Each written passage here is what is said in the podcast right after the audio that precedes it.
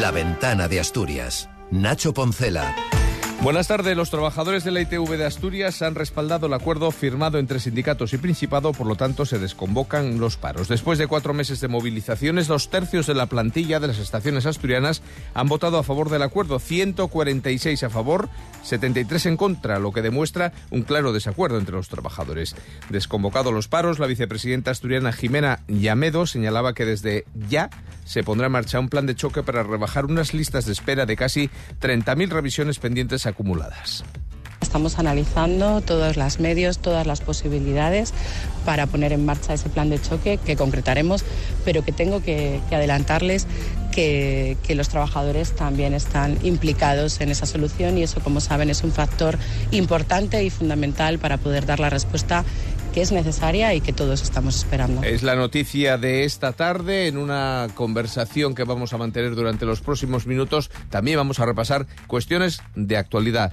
Lo hacemos con el consejero de fomento del Principado de Asturias.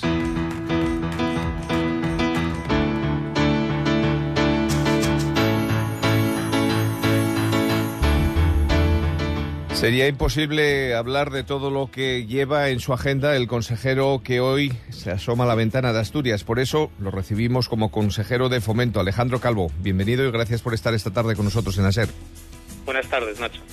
Dice usted que está arreglado lo de que el primer tren de la mañana llega a Madrid a las nueve y media. ¿Lo reitera? Claro, por supuesto. Lo tenemos eh, confirmado y ahora lo único que queda es que Renfe ponga a la venta la parrilla completa, ¿no? Casi dos millones de billetes al año, nuevas frecuencias, eh, situaremos Gijón a tres horas y veinte de Madrid. Bueno, un salto histórico para Asturias. El ministro dice que no puede haber trenes antes de esas horas, de las seis de la mañana, por las labores de mantenimiento de la red. Sin embargo, Renfe dice que si hay demanda se pueden poner. ¿A quién hacemos caso? Bueno, la dificultad yo creo que ha quedado ya muy, muy clarificada, ¿no? Se hablaba de que en nuestro ramal, no en el conjunto de la red, el tren más temprano era el de Valladolid, que es 6.23, eh, pero es verdad que en el margen que tenemos en nuestra red, las labores de mantenimiento, en la parte, digamos, eh, posterior o anterior a la, a la variante, en el tramo de Asturias, esas labores no sufren o no son un condicionante, ¿no? Con lo que ese, ese pequeño matiz es el que nos va a permitir eh, que la salida más temprana y el acortamiento del viaje con AVE de primera hora permita lograr el objetivo. Dos críticas. Por un lado, desde Gijón, la vicealcaldesa dice que el Ministerio quiere imponer por la vía de los hechos la conversión de la línea Gijón-Madrid en una Oviedo-Madrid con servicios a otras ciudades. Bueno, yo creo que además con la vicealcaldesa eh, lo que seguramente tenemos que es incrementar la comunicación para que tenga la información de primera mano, ¿no? la segunda fase de la alta velocidad beneficia eh, de una manera espectacular a Gijón. Creo que además el reto va a ser eh, abordar cómo el impacto, sobre todo de la llegada de visitantes, se hace de manera sostenible en la ciudad y vamos a tener que trabajar mucho conjuntamente. Y además están en marcha proyectos muy importantes que siguen, es decir, la apertura de la variante no es el final, sino que hay proyectos de transformación importante para mejorar los servicios hasta Gijón, ¿no? incluido evidentemente toda la integración ferroviaria que por fin en esta legislatura arrancará de una vez por todas. Y el presidente de la Cámara de Avilés se queja de que la ciudad queda descolgada en temas de horarios. Bueno, el presidente de la Cámara lo primero que sabe es que gracias al Gobierno de Asturias hay una frecuencia de alta velocidad eh, ferroviaria desde Avilés por primera vez, cuando seguramente ni siquiera se lo esperaban, ¿no? Y porque además nos parece estratégico para Avilés y para todo el noroccidente. A partir de ahí sabemos que hay condicionantes porque los trenes eh, tienen que tener una sostenibilidad económica y social y necesitamos que se llenen, ¿no? Renfe necesita que se llenen y eso limita las operaciones en función del número de usuarios de cada una de las de las bases. En todo caso, sí estamos trabajando para que Avilés, también a través del servicio de cercanías y a través del transporte público terrestre que gestionamos en el Principado, conecte con todas las líneas de alta velocidad, bien sea en Oviedo o en el resto de estaciones que dan el servicio. Los abril se aumentan las plazas y recortan tiempo, pero entre Pola Elena y Gijón se seguirá tardando aproximadamente una hora. ¿Qué previsión hay para cambiar esto? La transformación Pola de Elena Gijón y sobre todo en el primer tramo Pola de Elena de Oviedo está en planificación para que ya se licite en el año 2025, ¿no? Tiene que hacerse evidentemente con unas condiciones de funcionamiento de la vía para que no haya afecciones, pero vamos a ver notables mejoras en esta legislatura. En cualquier caso, las mejoras de los servicios van a seguir siendo progresivas. Esta semana conocíamos que la variante se está homologando para que los abril puedan superarla a 270 kilómetros por hora. Esos mismos ventajas las vamos a ver en León La Robla, a partir de Palencia y por lo tanto progresivamente todavía se reducirá más el, la distancia, el, tiempo de viaje. El secretario general de Comisiones Obreras, en este sentido, en Asturias, eh, pide al, al, Ministerio que se cumplan los plazos y el objetivo de que en 2030 el Principado tenga ya una infraestructura ferroviaria completa en alta velocidad, cercanías y el corredor atlántico. ¿Será posible? Bueno, yo creo que es el objetivo compartido, ¿no? Eh, los sindicatos y los sindicatos ferroviarios conocen bien cuál es la realidad de la infraestructura y del servicio y lo que tenemos que es, que Asturias en su conjunto, tanto entre los agentes sociales, eh, ciudadanía y evidentemente nuestra administración, va a trabajar para que así sea. Las cercanías ferroviarias van a tener una transformación total ya en esta legislatura, no habrá que esperar al 2000, al 2030 y ahora vamos, lo vamos a hacer de manera que sea eh, compatible la mejora ya de los servicios a corto plazo con la mejora de las infraestructuras. Vamos a plantear muy a corto plazo una reforma de la malla horaria que elimine paradas que ya no son eh, necesarias porque no tienen usuarios y nos permita reducir tiempos de viaje desde ya. Foro dice que la rampa de Pajares no tiene que cerrarse, entre otras cosas, porque puede ser una alternativa en caso de averías. ¿Hay una decisión ya tomada sobre qué hacer con el antiguo trazado? No, de hecho, de hecho la rampa está abierta y está prestando servicio porque todavía existen algunas limitaciones, algunos tipos de trenes, sobre todo a los diésel, para circular por la variante y por lo tanto está prestando servicio. Yo, el Gobierno de Asturias lo que pretende es que podamos aprovecharla al máximo mientras sea posible de manera sostenible y mientras aparezcan además otras alternativas o opciones de uso, ¿no? Pero tenemos que saber que evidentemente mantener la rampa de Pajares supone un coste muy muy importante y por lo tanto tiene que haber una relación entre el coste y su beneficio, ¿no? Más allá de el valor indudable que tiene histórico, cultural y de, esos servicios que pueda prestar, ¿no? Yo creo que ahora no estamos en el momento de pensar en el cierre, estirarla porque los propios ferroviarios nos dicen que está mejor que nunca y vamos a ver hasta dónde la podemos hacer llegar y que un uso alternativo o complementario sea posible. Cambiamos de transporte. El aeropuerto de Asturias no para de batir récords. ¿Hasta dónde se puede crecer? Bueno, crecerá todo lo que seamos capaces de nosotros hacer para ser atractivos para las compañías, pero sobre todo a partir del dinamismo económico, social, turístico de nuestra comunidad. ¿no? Ese, el objetivo se cumple así. Nosotros podemos trabajar y se ha hecho yo creo un buen trabajo para atraer las compañías, pero lo importante es que luego la operación sea sostenible.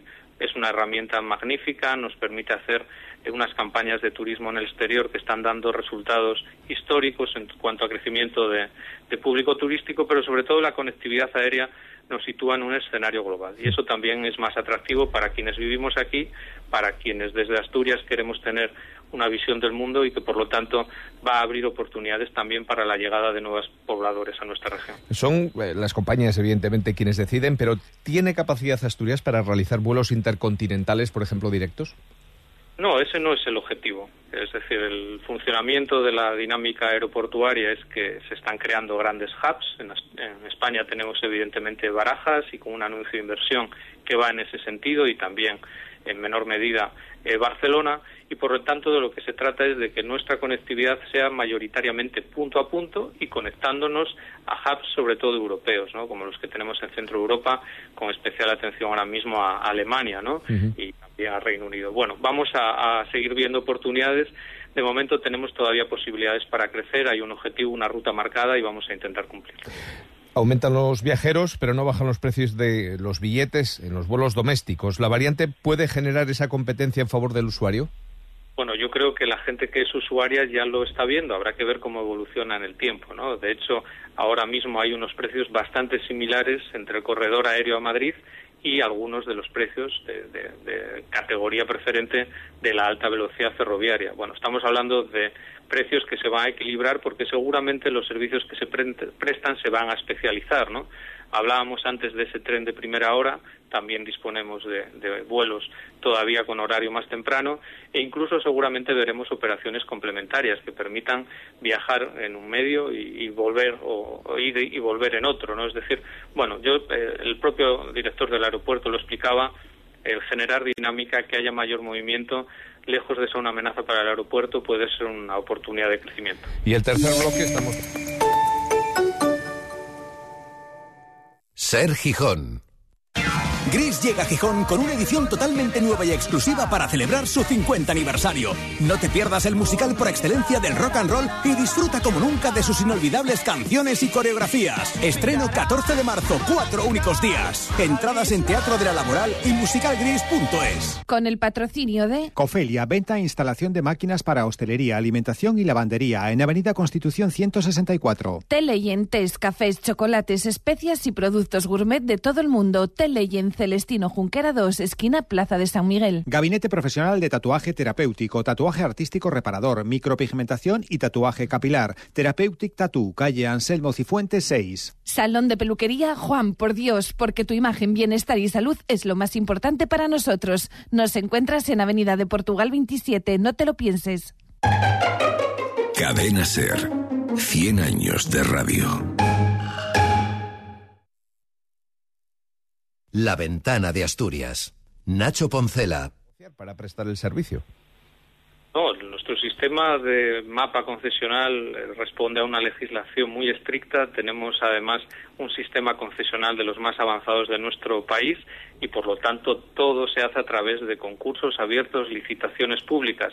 Ese es el objetivo y se está trabajando además de manera avanzando este tipo de servicios como el que hoy presentamos, pero sobre todo para dentro de un sentido global y en un trabajo en este caso con la Consejería de Sanidad dar servicios a quienes más los necesitan, ¿no? a quienes dependen del transporte público para llegar a los servicios públicos, a los más necesarios y pensando sobre todo en la población que no se puede permitir disponer de un vehículo, no lo tiene o no puede asumir el coste de un transporte privado. Ese es el, ese es el objetivo. Vamos a hacer una apuesta o reforzar la apuesta sobre el transporte público que tenemos con una tarifa plana, reforzando también con servicios, con frecuencias, con transporte a demanda cuando sea posible en el medio rural, bueno, el transporte público va a ser una de las apuestas más importantes. Tenemos tres años por delante de gratuidad ferroviaria. Yo creo que hay un buen tiempo para trabajar y para dejar un sistema eficaz y atractivo para los ciudadanos. El Parlamento obliga al Gobierno a licitar el desdoblamiento del corredor del Nalón en esta legislatura. ¿Por qué se priorizó la Y de Vimenes frente al desdoblamiento de esta carretera? Bueno, la planificación es así, ¿eh? es decir, nosotros estamos sujetos a un nuevo marco que se inició en 2015, pero que pretendemos revisar el próximo año, que es el Plan de Infraestructuras del Principado y que recogía actuaciones prioritarias y otras que tenían que realizarse, entre ellas también las posibilidades de desdoblamiento del corredor del, del, del Nalo, ¿no? Y lo que estamos es intentando siempre trasladar una visión global, ¿no? Solemos relacionarnos sobre estos temas, sobre todo la oposición, estableciendo competencia entre los territorios. Nuestra obligación es justo lo contrario, ¿no? es atender a todo el mundo en condiciones de equidad y ante una situación evidentemente de riesgo y de, para la seguridad vial estamos actuando y lo vamos a hacer de manera progresiva en el corredor del Nalón, pero siempre con un sentido común y con una relación coste-beneficio que permita actuar en todo el territorio. ¿Cuándo comenzarán las obras y cuándo podrían estar listas la conexión entre la Y, la autopista Y y la S2? Bueno, eh, ahí estamos en manos del Gobierno de España. Se han solapado el procedimiento de información pública del enlace eh, con la nueva legislación, pero esperamos que eso no alargue los tiempos, ¿no? que podamos evidentemente ver en el próximo ejercicio presupuesto para el enlace de Robledo. ¿no? Eso es una pieza muy, muy importante, junto con el desdoblamiento que estamos realizando eh, en la zona de Boves para conectar eh, nuestras tres autovías y nuestros polígonos industriales. A la espera de las nuevas bonificaciones en la autopista del Huerna, en este caso desde el primer viaje, no sé si ya se puede poner una fecha, ¿Se puede hacer algo antes de 2050 para suprimir el peaje o esa autopista siempre va a ser de pago? Bueno, eh, no podemos decir que, sea imposible. Lo que sabemos es que quien decidió en su día, que fue el Partido Popular, eh, prorrogar el Huerna nos lo puso muy, muy complicado. ¿no? Se han establecido incluso batallas en el ámbito, jurídico y estamos atentos a ellas sobre si la ampliación fue o no legal pero lo que estamos haciendo mientras tanto es trabajar y trabajar en incrementar las bonificaciones y llevarlas hasta al máximo que sea posible, ¿no? Lo que hemos anunciado y en lo que estamos trabajando muy a corto plazo es hacerlas efectivas, es decir, que el dinero que ya teníamos para bonificaciones llegue de la manera más justa a los usuarios.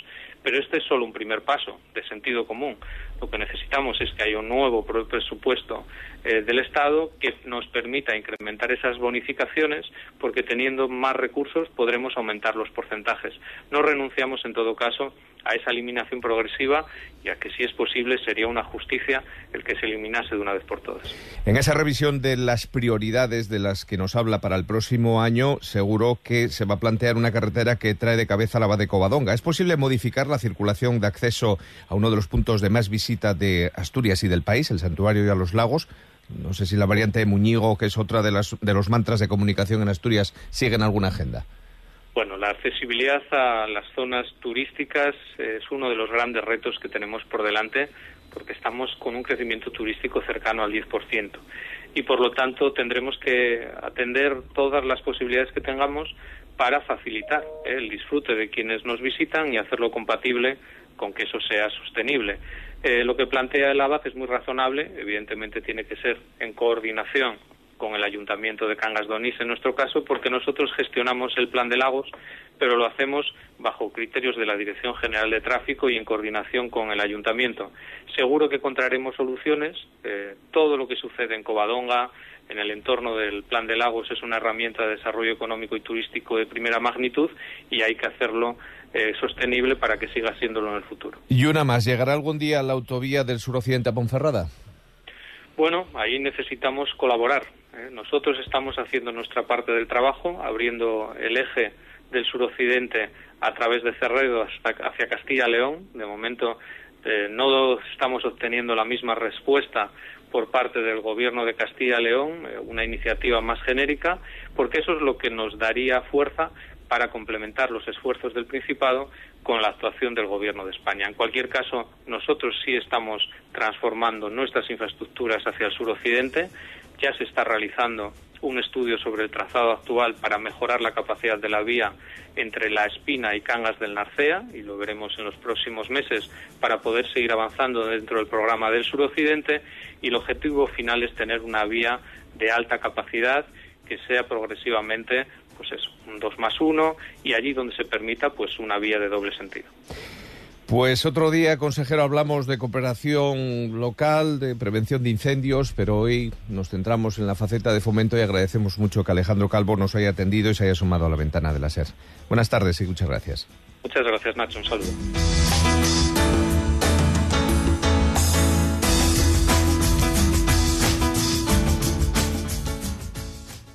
El gobierno regional ha llegado a un acuerdo con los trabajadores de la ITV para suspender la huelga cuando la negociación entre el Principado y los empleados de las estaciones de inspección técnica de vehículos había entrado en vía muerta y parecía irresoluble. Sin embargo, de repente se hizo la luz, los obstáculos desaparecieron y los planteamientos de las partes se volvieron tan cercanos que posibilitaron el acuerdo. ¿Y qué pasó? Pues algo muy sencillo, el cambio de negociadores. Creo que no se puede dudar de la capacidad tanto de la consejera Nieve Roqueñi como del viceconsejero de Industria Isaac Pola. Pero a la hora de negociar demostraron tener pocas tablas, o al menos así parece. Tras la sucesión de fracasos, Barbón optó por poner en manos de la vicepresidenta Jimena Llamedo y del consejero de Ordenación del Territorio Ovidio Zapico la resolución del conflicto. Es importante que un presidente sepa rectificar, y en este caso volvió a hacerlo.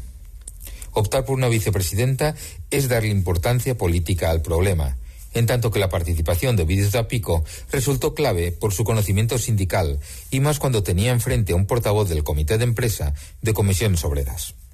Blanco y en botella. El caso es que tras tres meses de paro y 30.000 ciudadanos viendo suspendida su cita, el conflicto parece solucionado. Y eso es lo principal. Ahora habrá que leer la letra pequeña del acuerdo y ver las medidas que se adoptan para arreglar tan importante ese aisado. Y yo me pregunto, viendo la eficacia de tener buenos negociadores, ¿por qué no se hace lo mismo con Arcelor, los maquinistas de FEBE, la sanidad, la ley de impulso demográfico y hasta el Mundial y la sede de Gijón, o tantas y tantas cosas? A veces pienso que en el fondo parece que lo que nos gusta es complicarnos la vida y tensar y tensar la cuerda hasta que se rompa, y al final perdemos todos. A ver si aprendemos algo de este conflicto y de su solución.